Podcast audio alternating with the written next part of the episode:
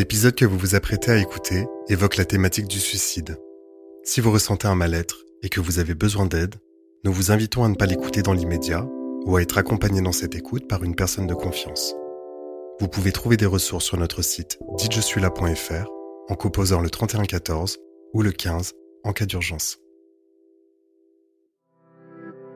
Accueillir un enfant, c'est un bouleversement. Là, elle a tout lâché et elle a dit euh, Bon, bah, Thibaut, euh, rebelote, euh, je suis au fond, ça va pas. La difficulté parfois à être entendu, à exprimer aussi cette souffrance pour laquelle il n'y a pas toujours de mots. Du moment où il y a le passage à l'acte, on ne peut pas revenir en arrière. Donc il faut vraiment qu'il y ait une vraie sensibilisation du grand public. Dites Je suis la présente. En parler peut tout changer. Épisode 4. Prévenir le suicide chez les jeunes mamans.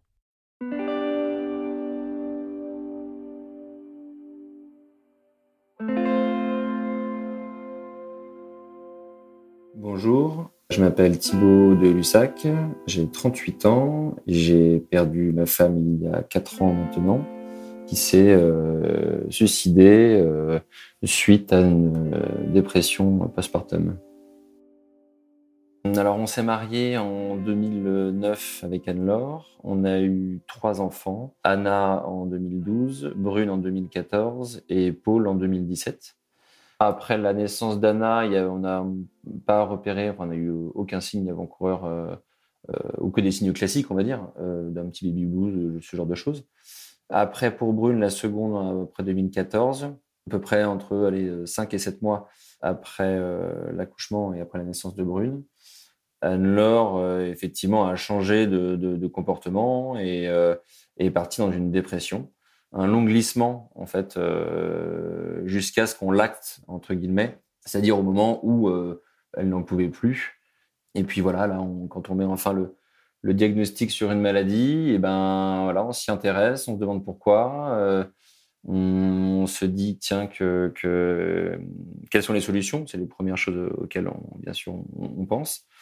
Très étonné, le coup de massue parce que tout entre guillemets tout allait bien ça change toute votre vie parce que du moment en plus où vous avez exprimé euh, ce que c'était, du moment où on a diagnostiqué que c'était une dépression, on, tout de suite en plus derrière, on connaît souvent parfois les finalités euh, des dépressions, qui est le suicide.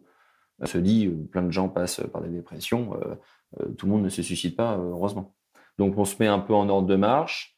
Anne-Laure a été quand même à un moment dans un hôpital psychiatrique pendant six semaines, il me semble, où ça a été dur. À ce moment-là, j'avais donc deux filles, Anna euh, et Brune, qui avaient six mois. Mais déjà à l'époque, on savait que c'était aussi, elle était analysée aussi pour pas se faire du mal physiquement. Il fallait qu'il y ait une reconstruction. Donc, euh, donc on s'est passé par là, c'est passé par cet internement. Et puis euh, voilà, elle a eu toute une phase de reconstruction après, enfin pendant le, le, le séjour euh, en clinique. Et il y a aussi le traitement médicamenteux. Donc euh, l'un et l'autre cumulés, bah, est entre guillemets ce que j'appelle les revenus à la vie. L'été, ça allait bien. Euh, l'été qui suivait, et même elle se retournait vers moi en me disant mais, qu'est-ce qui m'est arrivé? C'est complètement dément. Je ne me reconnaissais pas. Voilà, donc on s'est dit, suite à cette première dépression, ça nous a quand même bien calmé. Euh, mais bon, on avait encore euh, des désirs, euh, désirs d'enfant. On s'est aussi peut-être peu méfié. Donc on a eu Paul en est arrivé en 2017. Et avant, le médecin nous avait quand même dit attention, en préventif, peut-être euh, penser à reprendre un traitement d'antidépresseur pendant la grossesse. en tout cas, voilà, peut-être c'est quelque chose de faisable, mais en préventif, est-ce que ce serait pas mieux? Nous, on s'est pas trop méfié. On s'est dit, on est sorti une fois, euh, ça nous arrivera plus, euh, elle comme moi. Euh, voilà. Et ben en fait, non. En fait, voilà, rebelote, rebelote. je l'ai peut-être un peu plus vu, mais moi, je travaillais beaucoup à ce moment-là, donc je, j'étais plus alerte sur les signes, mais j'étais aussi moins là. Et on va dire avant l'été, déjà, il y avait un petit glissement. Donc, de on voyait un glissement de niveau caractère, c'est-à-dire qu'elle était un peu moins concernée par nos discussions, elle était plus irritable euh, aussi, et voilà, et côté absent euh, était, vraiment là. Et en, septembre, euh, Là, elle a tout lâché et elle a dit Bon, bah, Thibaut, rebelote, je suis au fond, ça va pas. et là, c'était effectivement, elle a essayé de retenir, retenir, et puis parce qu'elle avait un caractère comme ça pour pas nous inquiéter, pour pas. Voilà. Puis hop, on est reparti effectivement dans, dans les mêmes process que lors de la première dépression à, enfin, ceci près que quand même, on savait qu'au niveau médicamenteux, euh, euh, et qu'on avait déjà vécu une première fois ce, cette épreuve, on s'était dit bon allez maintenant on connaît, on sait où à peu près où aller, et voilà. Euh, en se disant ça, je pense qu'on a fait quelques quelques choix qui n'étaient pas forcément des bons choix. Et le suicide, le sujet est arrivé assez vite, c'est-à-dire qu'en septembre, voilà, en septembre euh, elle n'allait plus bien du tout. Et euh, on va dire en, novembre, je pense, en novembre, novembre-décembre, ça commençait à parler de ça. Donc, euh, donc pas directement, mais en disant ce serait quand même vachement plus facile si je n'étais pas là, je suis mauvaise mère, je vous fais du mal, ce genre de choses, hein, qui avait déjà eu la première dépression, mais, mais effectivement, ça, ça, on sait que ça se traduit un peu, un peu par ça. Et voilà, je voyais dans le discours que ça plongeait, ça plongeait, qu'il n'y avait pas d'amélioration. Et puis en janvier, en, ayant déposé les enfants à l'école, ah bah, alors j'étais beaucoup avec Anne-Laure. Euh, euh, donc j'étais tout le temps, j'essayais de l'avoir le plus souvent avec moi. Euh, donc, donc on était, on était vraiment sous tension. Et puis dans la voiture, elle me dit Thibaut, j'ai envie de mourir. voilà.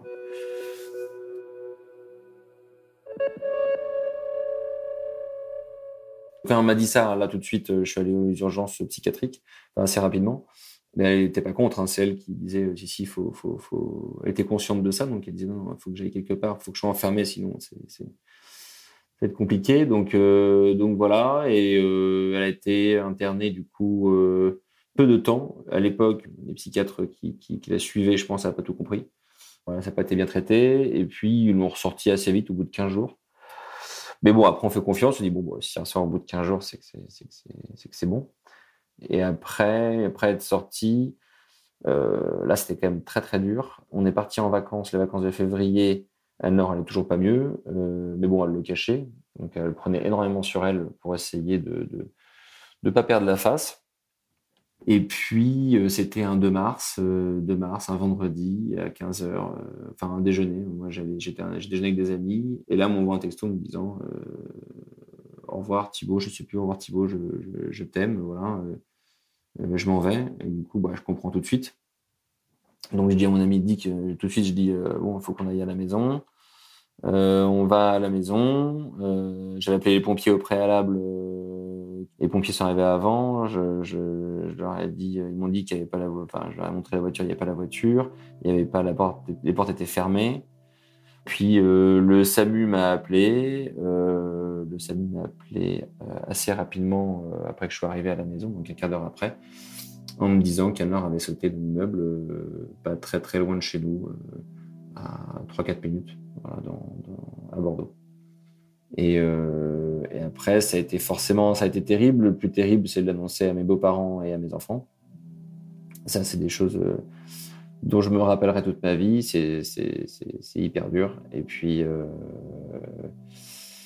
et puis voilà. Après, euh, l'avantage, c'est que euh, voilà, la famille, les amis, et puis moi, j'ai une dimension religieuse aussi parce qu'on était très impliqués et très convaincus. Donc, donc, on avait ces trois piliers qui sont la foi, la famille, les amis. Et, et en tout cas, moi, dans ma reconstruction et même pour mes enfants, c'est euh, euh, primordial et c'est ce qui c'est ce qui nous a sauvés entre guillemets à repartir et à, et à, vivre en fait. Parce qu'effectivement, vous avez un laps de temps après, après la mort où vous êtes en mode survie. Euh, ça prend un petit peu de temps, c'est très différent et très selon les personnes, selon l'entourage, oui, s'il y a une question religieuse ou pas, si ce genre de choses. Euh, effectivement, on rentre de toute façon en, ligne de compte. Mais voilà, tout le monde s'est reconstruit. Euh, moi, le mari, euh, les enfants, c'est plus pour mon aîné que c'est compliqué, même s'il y a l'absence d'une mère. on le voit que c'est primordial dans leur vie, dans leur construction. Mais bon, pour l'aîné qui, qui, est la seule qui aura des souvenirs, voilà, c'est parfois un petit peu dur, des petits moments difficiles, des étapes de vie. Mais bon, mes trois filles sont joyeuses pour l'instant et vont bien, donc, euh, donc, euh, ça c'est bien. Pour mes beaux-parents, pour, euh, mes euh, belles-sœurs ou beaux frères, ils ont pas tous, on n'a pas tous eu le même deuil et pas tous eu la, même vitesse. Donc, euh, donc ça prend du temps. Et d'autres, je pense, sont encore dans cette phase de deuil, alors qu'ils ont du mal à passer effectivement à autre chose, ce qui est compréhensible, hein, encore une fois. Mais, mais, mais voilà, on n'est pas tous égaux sur ces sujets-là.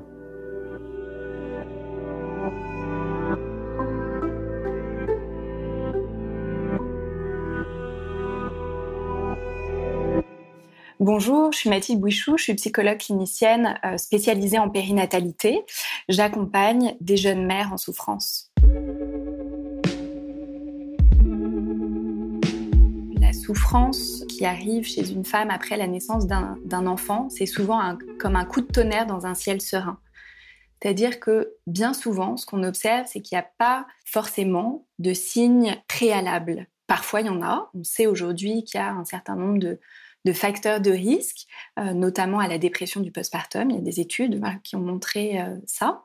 Donc, par exemple, la perte euh, d'un parent pendant la grossesse, des antécédents préalables de dépression ou de dépression du postpartum, par exemple, peuvent être des facteurs de risque. Parfois, la souffrance arrive alors que tout va bien au préalable. Et ce que nous raconte Thibault, c'est vraiment que devenir parent, accueillir un enfant, c'est un bouleversement c'est un bouleversement identitaire très fort. Beaucoup d'ailleurs de spécialistes parlent de crise identitaire qui vient faire euh, vaciller l'identité euh, de la jeune mère, parfois du jeune père aussi.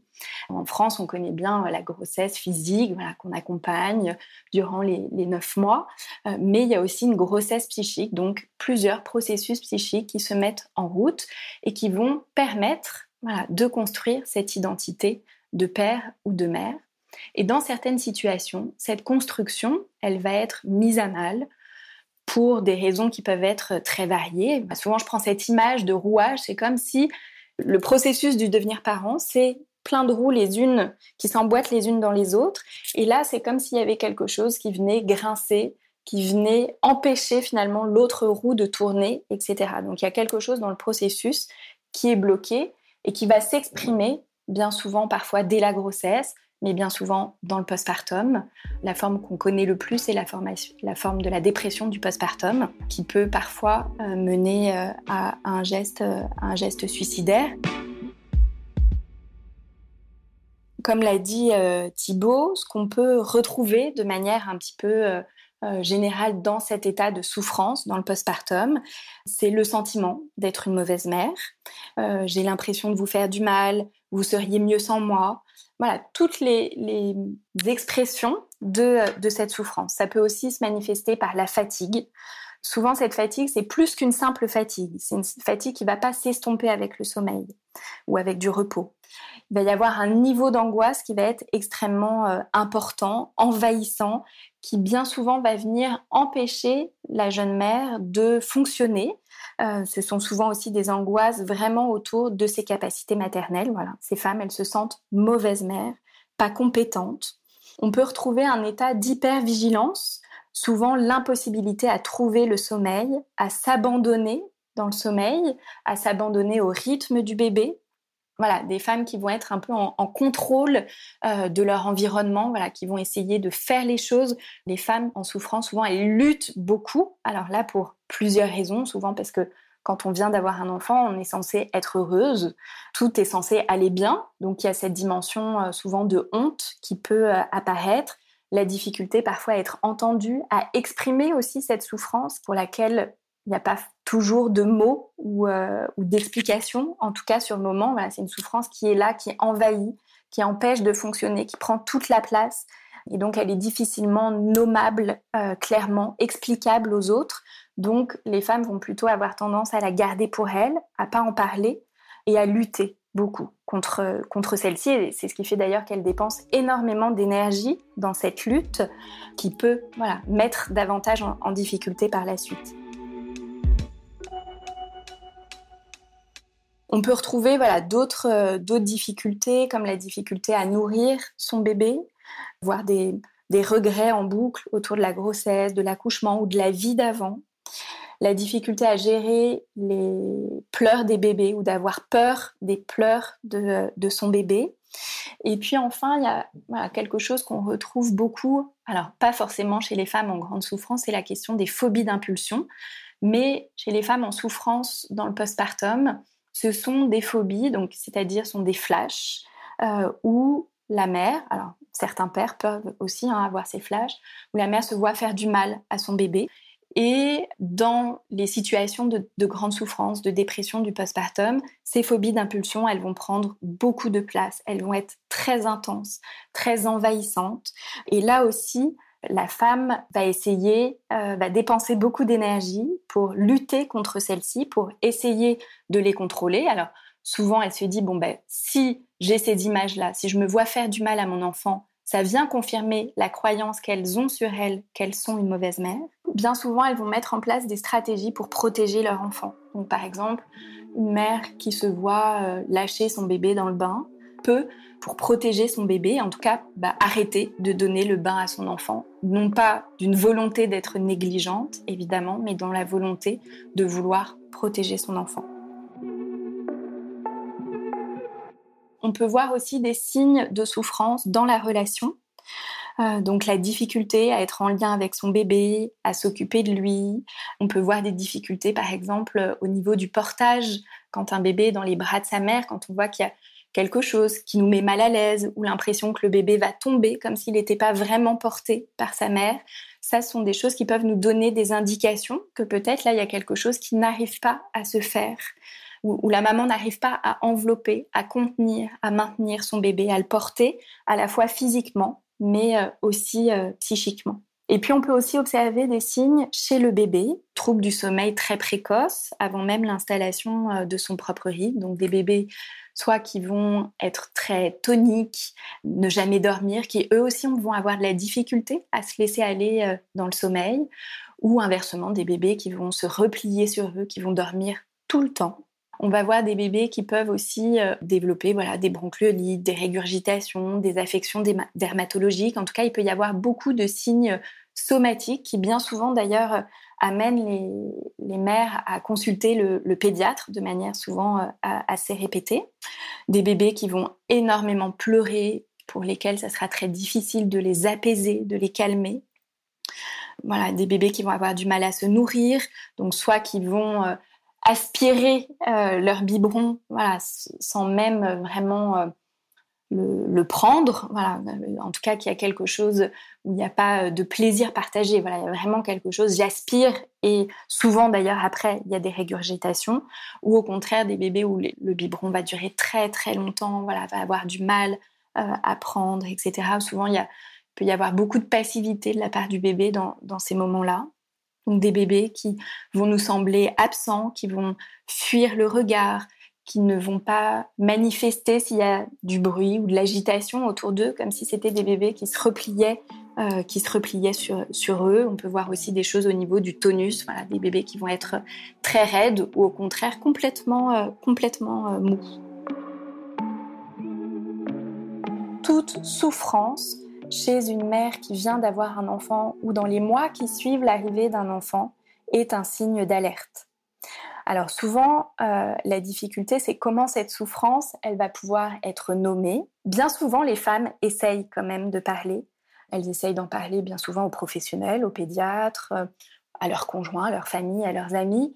Mais quand elles parlent de la fatigue ou de l'angoisse, elles, elles savent que c'est un niveau qui est tout autre. Mais bien souvent, ce qu'on leur renvoie, c'est c'est normal. C'est normal d'être fatigué quand on est une jeune mère. C'est normal d'être angoissée. C'est normal de ne pas se sentir compétente. Alors oui, c'est normal, mais jusqu'à un certain degré, jusqu'à un certain niveau. Et souvent, les femmes, elles savent que c'est un degré qui est bien supérieur, mais comme à l'extérieur, ça, banalise, bah, elles vont pas oser aller plus loin dans l'expression de, de ce qu'elles vivent. Il y a des journées qui vont être plus dures que d'autres. Cette souffrance, elle n'est pas forcément euh, continue. Voilà, c'est ça aussi toute la difficulté de repérer, parce que parfois aussi il n'y a pas de signe euh, de d'alerte, euh, de faire comme si tout allait bien. Voilà, l'entourage parfois n'a pas les clés pour aussi décoder. Parfois il n'y a pas de signe visible qu'on peut qu'on peut observer. Dans une grande majorité des cas, alors ce qui n'est pas là peut-être tout à fait la, situation d'Anne-Laure, mais ça n'est pas forcément réfléchi, ça n'est pas prémédité. Bien souvent, ce sont des passages à l'acte euh, sous le coup de l'angoisse. C'est-à-dire qu'à ce moment-là, l'angoisse est tellement forte que le passage à l'acte va, euh, va avoir lieu. L'envie de partir, de disparaître, le sentiment d'être de trop, d'être un obstacle entre ses enfants et, le père, son conjoint, voilà, sont des signes d'alerte euh, clairs. C'est-à-dire que chez la jeune mère, il n'y a pas forcément d'expression d'idées suicidaires, c'est-à-dire j'ai envie de mourir. Ça peut arriver, ça a été le cas pour, euh, pour Anne-Laure, mais c'est pas toujours le cas. Mais en tout cas, ces pensées, ces envies de partir, de disparaître, sont des signes d'alerte extrêmement euh, importants. Et peut-être il y aurait une distinction à faire aussi entre idée suicidaire, donc j'ai envie de mourir, et idée que ça s'arrête, qui peut aussi amener un passage à l'acte. Donc toutes les phrases de voilà, j'en peux plus, j'ai envie que ça s'arrête, c'est trop dur, peuvent être des signes d'alerte sans forcément qu'il y ait l'expression euh, d'un projet suicidaire clair, identifié. Voilà.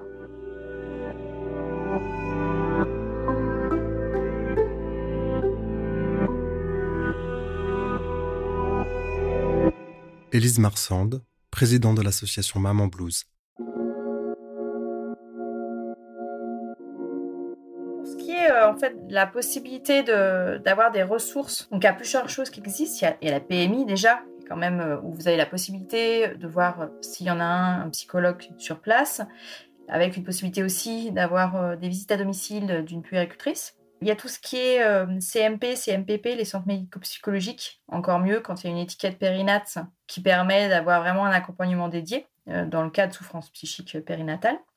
Quand vraiment c'est très compliqué, il y a tout ce qui est unité mère-bébé, qui sont des structures de prise en charge qui proposent pour certaines du temps plein et euh, de l'hospitalisation de jour, pour certaines juste du jour, et pour certaines c'est des équipes mobiles qui ne vont pas faire de l'hospitalisation, pas de prise en charge dans, des locaux spécifiques, mais qui vont se déplacer. Et puis, il y a aussi, pour rompre l'isolement, euh, les lieux d'accueil par enfant, qui sont des lieux euh, spécifiques qui reprennent le, le modèle de la maison Dolto, les maisons vertes, où normalement vous avez un binôme ou un trinôme, ça dépend, euh, d'accueillants qui sont des professionnels de santé. Et où la possibilité est de, rencontrer des parents, que ce soit des pères ou des mères, mais aussi des accompagnants, ça peut être des grands-parents ou euh, des assistantes maths qui se déplacent parfois sur place. Une chose qui me semble importante à rappeler, c'est aussi les lignes d'écoute. Et la principale, c'est quand même celle d'Allo Parents Bébé, qui est une ligne d'écoute euh, nationale qui est ouverte du lundi au vendredi, où vous recevrez l'écoute attentive et bienveillante de psychologues qui sont formés qui prennent le temps de vous écouter, parfois vous proposent un nouveau rendez-vous, ils vous aiguillent et vous rassurent sur le moment où vous n'êtes pas très bien. Et la deuxième ligne qui me semble essentielle, c'est la ligne nationale euh, autour de la prévention du suicide, euh, le 3114, qui permet de désamorcer un moment qui est pas simple et où parfois vous êtes seul, ou en tout cas même si vous n'êtes pas seul, vous avez besoin euh, d'avoir une personne extérieure qui est sensibilisée à ce sujet. Et une dernière piste qui me semble importante, c'est l'application des 1000 premiers jours, qui est une application digitale qui a été lancée par le gouvernement en juillet 2021. Euh, c'est une application qui permet aux parents d'avoir une, visibilité sur euh, tout ce qui est euh, étape au niveau du bébé, mais étape aussi quand on est enceinte, c'est de la, de la, conception du bébé aux deux ans de l'enfant, il y a aussi une possibilité de trouver des professionnels de santé autour de chez soi grâce à une cartographie. Et puis, quelque chose d'assez spécifique sur l'application, passer euh, le PDS, qui est une échelle d'auto-évaluation d'un état dépressif. Normalement, elle se passe avec un professionnel de santé, c'est mieux. Beaucoup de femmes et aussi d'hommes la passent chez eux, seuls. Et donc l'objectif, c'est de pouvoir avoir un scorage, pas un score en chiffres, mais un score en couleurs, et qui vous permette d'être contacté par une personne de Maman Plus et de pouvoir, comme on le fait au sein de l'association, avoir une écoute, un soutien euh, dans un premier temps et une orientation en fonction des besoins, de l'aspect financier, euh, de l'urgence de la situation.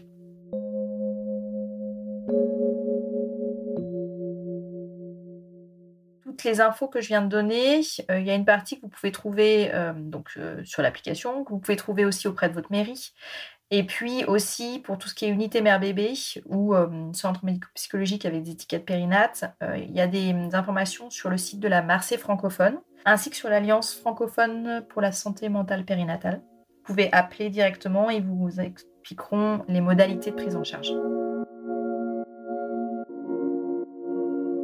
Concernant Maman Blues, c'est une association d'usagères de, santé, une association de femmes qui ont toutes traversé des souffrances psychiques périnatales au moment de la grossesse et ou dans le postpartum, voire dans les premières années de vie de l'enfant. Euh, moi-même, j'ai connu une dépression anté- et postnatale pour mon aîné qui a aujourd'hui 13 ans, avec une prise en charge qui était plutôt chaotique au tout début, puis ensuite qui s'est vraiment adaptée.